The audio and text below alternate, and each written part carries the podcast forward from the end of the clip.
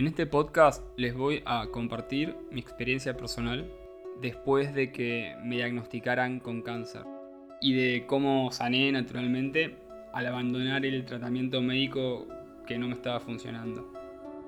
Les voy a relatar mi proceso de sanación a nivel físico, emocional y espiritual.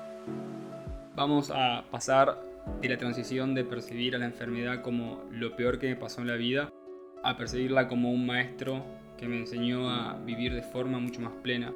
Les voy a compartir las enseñanzas que esta experiencia me dejó. Mi nombre es Nicolás de Viase y esta es mi historia.